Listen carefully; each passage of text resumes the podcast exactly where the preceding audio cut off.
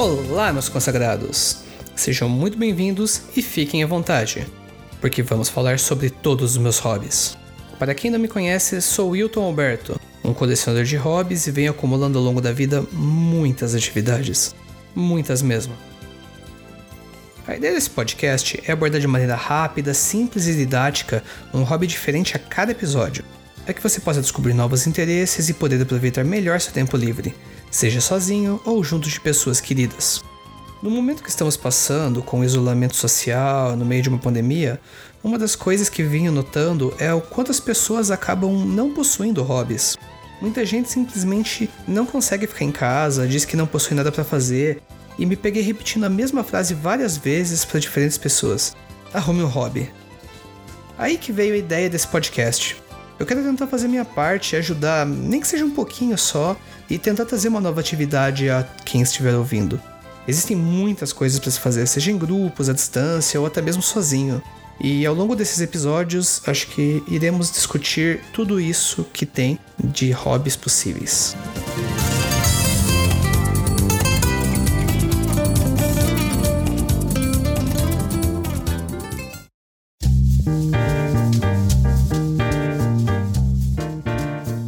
Hoje vamos falar de board games. Tá, e o que são board games? Board games nada mais são do que jogos de tabuleiros modernos. Ah, mas você diz War, jogo da vida, banco imobiliário? Não exatamente. Esses são os chamados jogos de tabuleiros clássicos, criados em meados da Segunda Guerra Mundial e caracterizados por uma enorme quantidade de sorte e partidas excessivamente longas que muitas vezes os jogadores desistem antes de acabar até porque uma partida durar 5, 8 horas sem um resultado. A história dos board games modernos, ela se inicia com um alemão chamado Klaus Teuber, quando ele ganha o prêmio Spiel des Jahres no ano de 1995, que é a maior premiação de jogos de tabuleiro do mundo. Klaus é considerado o pai dos board games. Ele foi responsável por diversos jogos, porém é mais conhecido pela sua maior criação, o jogo Colonizadores de Catan. Atualmente, Catan é um dos jogos mais populares do mundo, tendo vendido mais de 20 milhões de cópias pelo mundo todo e tendo sido traduzido em mais de 30 idiomas. E você encontra ele em qualquer loja de brinquedos hoje em dia. Até então, jogos estratégicos não eram muito bem vistos, dando preferências com jogos com muito mais sorte, como o clássico Monopoly. Mas Catan foi um grande sucesso de vendas e iniciou essa revolução dos jogos modernos. De lá para cá tivemos lançamentos de jogos muito populares como Carcassonne, Ticket to Ride, Dixit, Pandemic, Munchkin, Seven Wonders, Zombicide, dentre outros. Mas o que diferencia um jogo clássico de um moderno então? Basicamente, podemos listar cinco diferenciais que definem um jogo ser moderno. O primeiro item é tempo de jogo razoável. Como dito, os jogos antigos costumavam demorar muitas horas. E jogos modernos costumam demorar tipo, 45 minutos a uma hora e meia. Varia muito de jogo para jogo, mas eles costumam ser rápidos e bem previsível o tempo que vai chegar no final. Segundo item é não ter uma eliminação precoce de jogadores. Não tem ações que simplesmente vão tirar o jogador porque sim e acabar com a diversão de uma parte da mesa.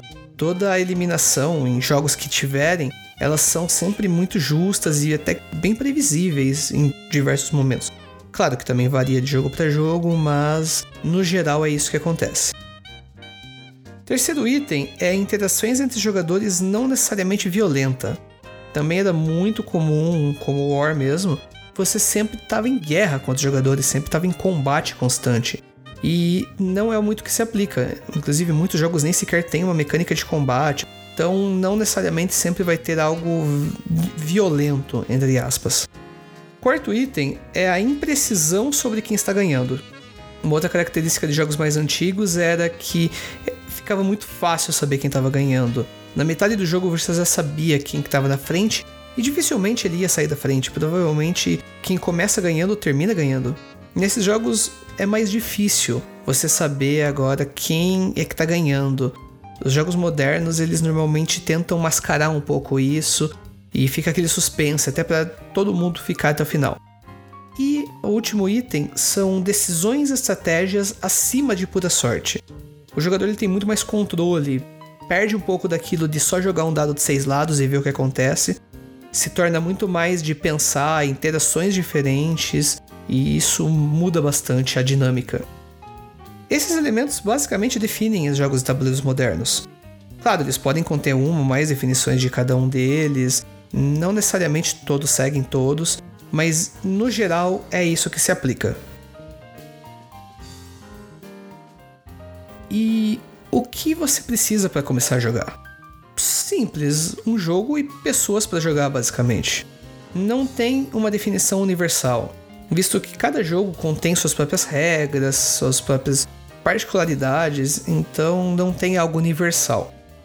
No Brasil, atualmente, tem uma grande leva de board games publicado nacionalmente, com traduções para o nosso idioma, completas, localizações, e isso foi graças ao esforço de várias editoras aqui, como a Galápagos Jogos, Devir, Conclave, Fanbox, entre outras. Claro, no momento que estamos na pandemia, alguns desses métodos para conhecer novos jogos não funcionam muito bem, mas é sempre importante listá-los. Por ser uma atividade social e presencial, muita gente costuma jogar em lojas especializadas de jogos ou em eventos próprios de jogos. Provavelmente sua cidade tem alguma loja. Você encontra normalmente em lojas que vendem mangás, card games e itens de colecionador para um público mais nerd em geral. Eventos tem dos mais variados. Em grandes capitais tem eventos próprios de board game, como Diversão Offline, Board Game São Paulo, Pesadamente, entre outros. Em outras cidades, indo olhando até um pouco mais para o interior, é mais fácil encontrar em eventos de anime, que é bem fácil de se ver em praticamente qualquer canto do interior. Desde grandes eventos nacionais como Anime Friends, a Comic Con Experience, e até esses eventos bem mais locais. Vale a pena dar uma olhada, provavelmente vai ter gente lá jogando algum board game ou alguma loja com barraquinha vendendo esses jogos. Isso tudo bem comum. Além disso, a comunidade de board games é muito forte na internet. Desde sites dedicados a catalogar e disponibilizar a venda dos mesmos, como a Ludopédia, até comunidades no Facebook, como a Board Games Brasil. Lá você encontra fácil discussões sobre novos jogos, dicas, grupos de jogatina, vendas e trocas de jogos e afins. É uma comunidade muito ativa.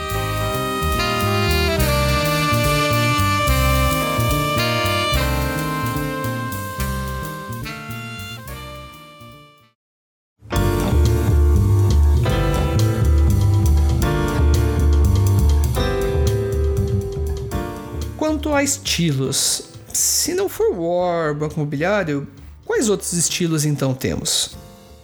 Estilos e gêneros é o que não falta em jogos de tabuleiro. Mas tentando fazer alguns grupos, a gente consegue separar bem superficialmente em sete tipos. Primeiro são os dos party games, Jogos normalmente para muitas pessoas, rápidos, poucas regras e são feitos normalmente para se jogar entre atividades ou jogar muitas partidas seguidas. Então temos os jogos cooperativos. Cooperativos são jogos onde você e outros jogadores trabalham juntos e devem se ajudar contra a inteligência do próprio jogo. De uma maneira, sempre tem um inimigo em comum que nenhum jogador controla e ele tem que ser superado. Eurogames já são jogos com muito mais estratégia e bem pouca sorte. Normalmente se competem por pontos e a interação entre esses jogadores é muito baixa. É, consiste mais em cada jogador fazer a sua ação sem influenciar muito no jogo do outro. Controle de área é um gênero onde normalmente se possui um mapa e os jogadores competem para ter posses dessas regiões, tendo um pouco de combate e removendo, saindo jogadores, mudando bastante essas regiões. Deck buildings já são jogos com uso de cartas, onde o jogo em si gira em torno de criar um baralho de cartas. Dungeon crawlers, já jogos extremamente temáticos e normalmente com várias miniaturas e bastante sorte, onde os jogadores devem explorar diversos cenários e se aventurar em mapas. Normalmente são jogos mais cooperativos, mas existem dungeon competitivos também. E por fim, os jogos Legacy. São jogos que usam um sistema de progressão permanente, onde os jogadores jogam uma campanha contínua, então sempre os mesmos jogadores, e eles sempre têm que anotar informações permanentes, seja no tabuleiro, nas cartas, rasgando até ou jogando fora partes desses componentes até finalizar essa campanha. Esses jogos são caracterizados por serem, além dessa permanência, eles não terem uma rejogabilidade, então ele é fechado dentro dele mesmo.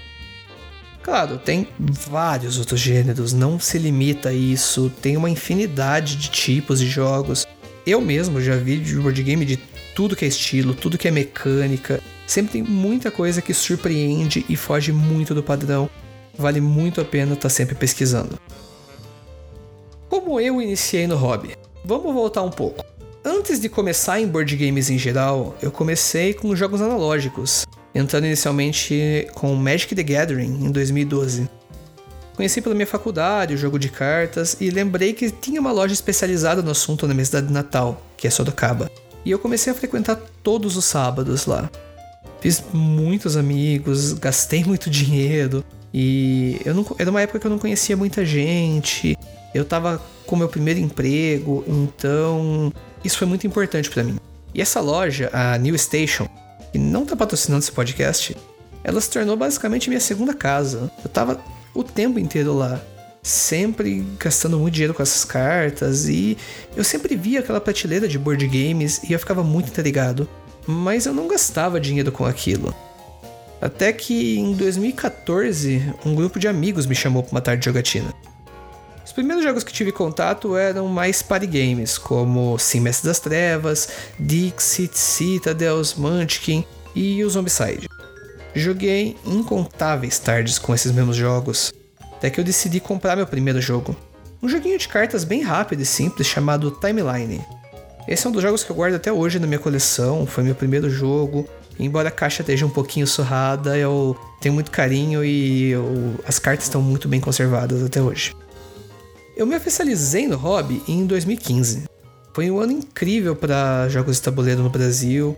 Diversas editoras, como a Galápagos, estavam lançando muitos jogos nessa época e jogos muito populares. Conheci diversos clássicos como King of Tokyo, Ticket to Ride, Seven Wonders, Resistance, entre outros. Era minha tradição. Basicamente, toda sexta, sábado e domingo eu estava indo jogar e conhecer novas pessoas. Não tinha descanso, era minha única atividade mesmo. Foi um ano muito rico para mim e eu guardo com muito carinho. Cheguei a ter uma grande coleção até. Lá por 2016 eu tive aproximadamente 200 jogos, com diversos estilos, mecânicas, tudo que for diferente. Infelizmente, nesse período acabei precisando de dinheiro e vendi uma boa parte da minha coleção. Quando eu mudei para São Paulo em 2018, eu já tinha vendido quase todos. Mas hoje, tendo participado de vários grupos, conhecendo novos amigos pela cidade, eu tô pouco a pouco refazendo minha coleção e tô bem orgulhoso dos jogos que possuo.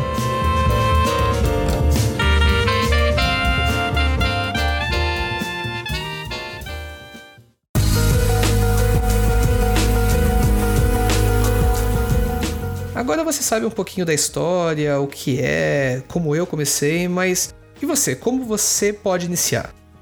Primeira coisa é saber o estilo de jogo que você prefere. Você quer algo para muita gente com muito caos? Prefere algo mais contido em família? Algo mais estratégico, competitivo, cooperativo? Isso tudo deve ser levado muito em consideração. Uma dica bem legal para iniciar é olhar o site das principais editoras de board games. Ver quais são os lançamentos que está tendo, quais são os jogos mais vendidos. Normalmente eles têm lojas online que entregam no país todo. Embora eu sei que isso vai ficar um pouco datado por causa da pandemia, a gente não pode estar tá podendo sair de casa, mas quando as coisas normalizarem, a principal dica que fica é: conheça a loja de card games e board games da sua cidade. Fale com o lojista, com os jogadores. É, eles sempre estão ali para te ajudar. Os jogadores sempre querem pessoas novas entrando para estar tá ali presente. E eles podem te dar um guia muito grande. Sempre apoie sua loja local. É muito importante isso você ter essa comunidade. Porque a loja, ela não tá ali só para vender, né? Ela tá ali para fomentar uma comunidade e isso é muito importante, principalmente quando a gente fala de jogos mais de nicho, como são board games. Além disso, acesse também as comunidades online, como a Ludopédia. A Ludopédia ela é atualmente o maior acervo de board games do Brasil. Ela me ajudou muito no meu início, sendo um ótimo local para discussão, uma fonte rica para conhecer sobre jogos e boa parte da minha coleção veio de lá. Eu queria dar cinco recomendações de jogos tentei variar bastante nesses estilos. Primeiro fica com Carcassonne. É um clássico do Eurogame, é um jogo de 2 a 5 jogadores e um jogo muito estratégico onde os jogadores devem construir castelos e estradas para conseguir mais pontos. Segundo é Eldritch Horror. É um jogo cooperativo de 1 a 8 jogadores, extremamente imersivo, onde jogadores controlam investigadores dos anos 20 atrás de pistas pelo mundo, tentando fechar portais e impedindo que grandes anciões dos contos de Lovecraft, como Cthulhu, despertem e destruam nosso mundo. Um outro muito conhecido é Zombicide. Ele é um dungeon crawler de 1 a 6 jogadores e um dos jogos mais populares já lançados. Nesse jogo lotado de miniaturas, você e seus amigos devem sobreviver a um apocalipse zumbi, procurando por armas, atirando nos mortos e cumprindo vários objetivos ao longo de suas campanhas. Um outro sucesso é o The Resistance, um party game caótico onde os jogadores assumem o papel de um grupo de resistência querendo derrubar um governo tirano mas tem que tomar cuidado porque tem espiões do governo nesse meio. E é um jogo de 5 a 10 pessoas, onde a gente diz que ele é semi-cooperativo. Os jogadores estão trabalhando em conjunto, porém existem traidores no meio e é um jogo com muito blefe. E por fim, Seven Wonders. Seven Wonders é um jogo mais difícil de categorizar. Ele é quase um deck building, mas ele utiliza muito a mecânica de draft, uma mecânica muito famosa em card games competitivos de passar cartas entre jogadores. Nesse jogo, cada jogador assume o controle de uma grande civilização da antiguidade e deve construir a melhor cidade da mesa, tomando cuidado com as ações de outros jogadores. É um jogo de 3 a 7 jogadores, bem curtinho, bem rápido e divertido. Para encerrar, pedi para alguns amigos gravar um pequeno depoimento falando de seus board games favoritos e por que eles gostam deles.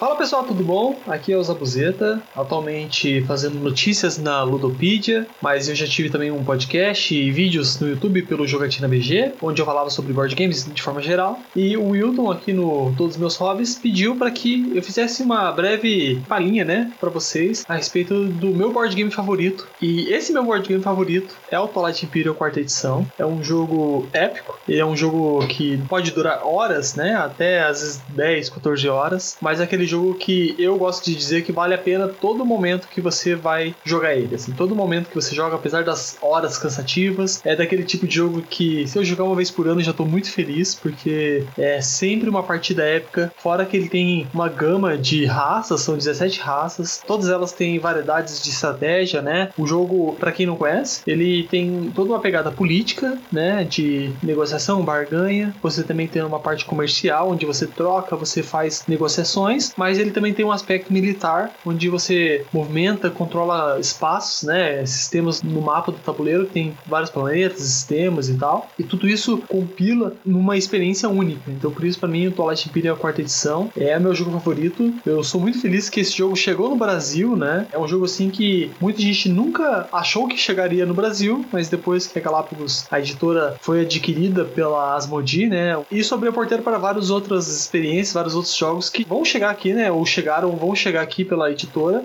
E eu, sou muito grato por isso, porque eu conheci na terceira edição o jogo, lá me apaixonei quando anunciaram a quarta edição. Eu fiz um hype absurdo. E eu deixo um convite aqui, apesar de não estar tá gravando mais, eu fiz um podcast e fiz uma série de vídeos sobre o Twilight Imperium. Foi uma série de quatro vídeos sobre o Twilight Imperium, sobre a história, sobre os componentes, sobre as regras do jogo, sobre minhas considerações. E o podcast que eu fiz no Jogatina BG, que ainda está disponível pra galera escutar, eu fiz sobre a história, né, de todas as edições lá eu trouxe vários convidados para falar sobre suas experiências com o jogo. Então, fica o convite para vocês aí para acompanhar esses conteúdos que eu fiz sobre o meu jogo favorito, que é Twilight Imperial quarta edição. Novamente, muito obrigado pelo convite, Hilton. Quem quiser acompanhar o que eu faço, atualmente eu estou publicando notícias lá no, no Donil, dentro da Ludopedia. Lá você acompanha as novidades do mundo internacional e nacional dos board games. Então, se você quiser ficar por dentro, acompanhe as notícias. E eu edito vários podcasts aí por aí. Então, certo? Um beijo no coração, então continue com o podcast. Abraço!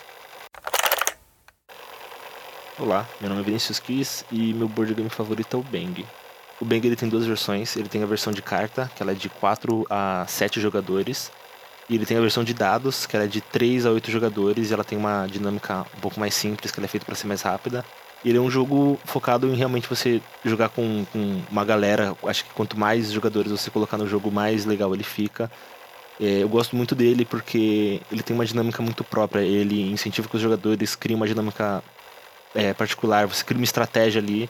Cada, no começo do jogo, cada um tem um objetivo, e até o final do jogo você descobre que a pessoa que parecia te ajudar, de repente ela era sua inimiga. Tem, tem várias cartas que tem um efeito diferente, ele muda o balanceamento do jogo, de repente você tava ganhando, mas aí o cara usa um efeito que muda totalmente, ou se de repente você fala coisa errada e a galera começa a suspeitar de você, que fala tipo assim, ah, acho que esse cara aí então é um bandido.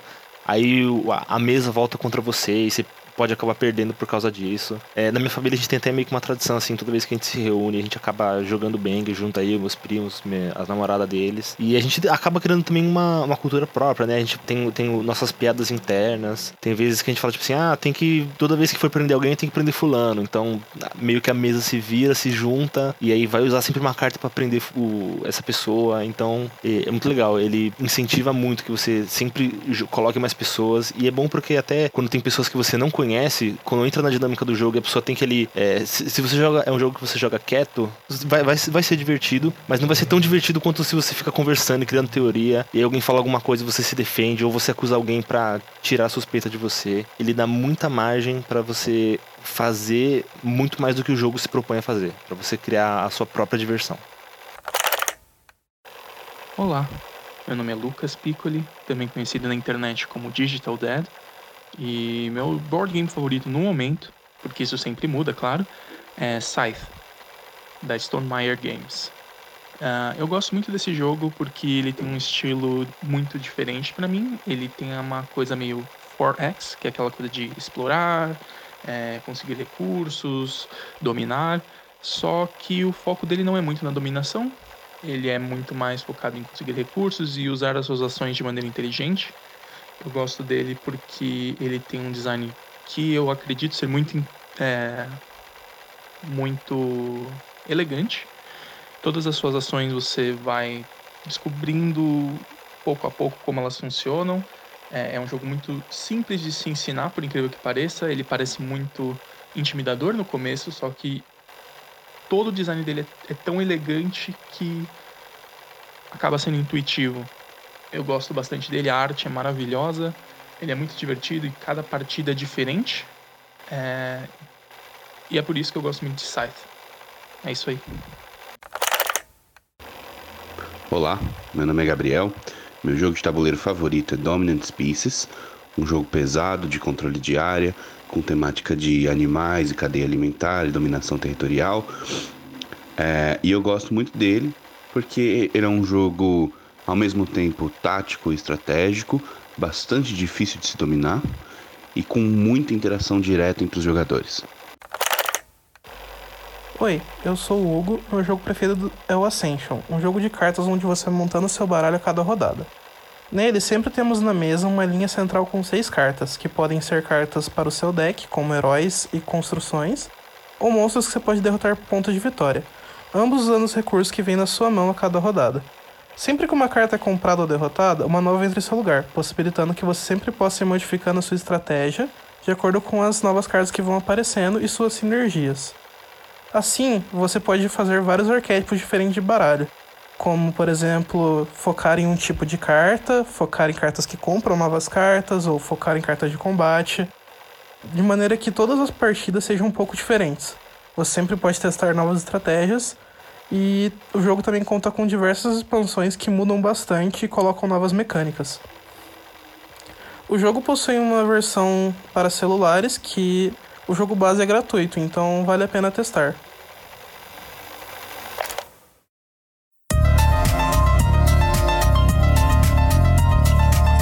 Se querem conhecer mais jogos, eu vou deixar os links dos sites que eu indiquei na descrição desse podcast. E eu espero que logo encontrem um board game para chamar de seu. Espero que tenham gostado.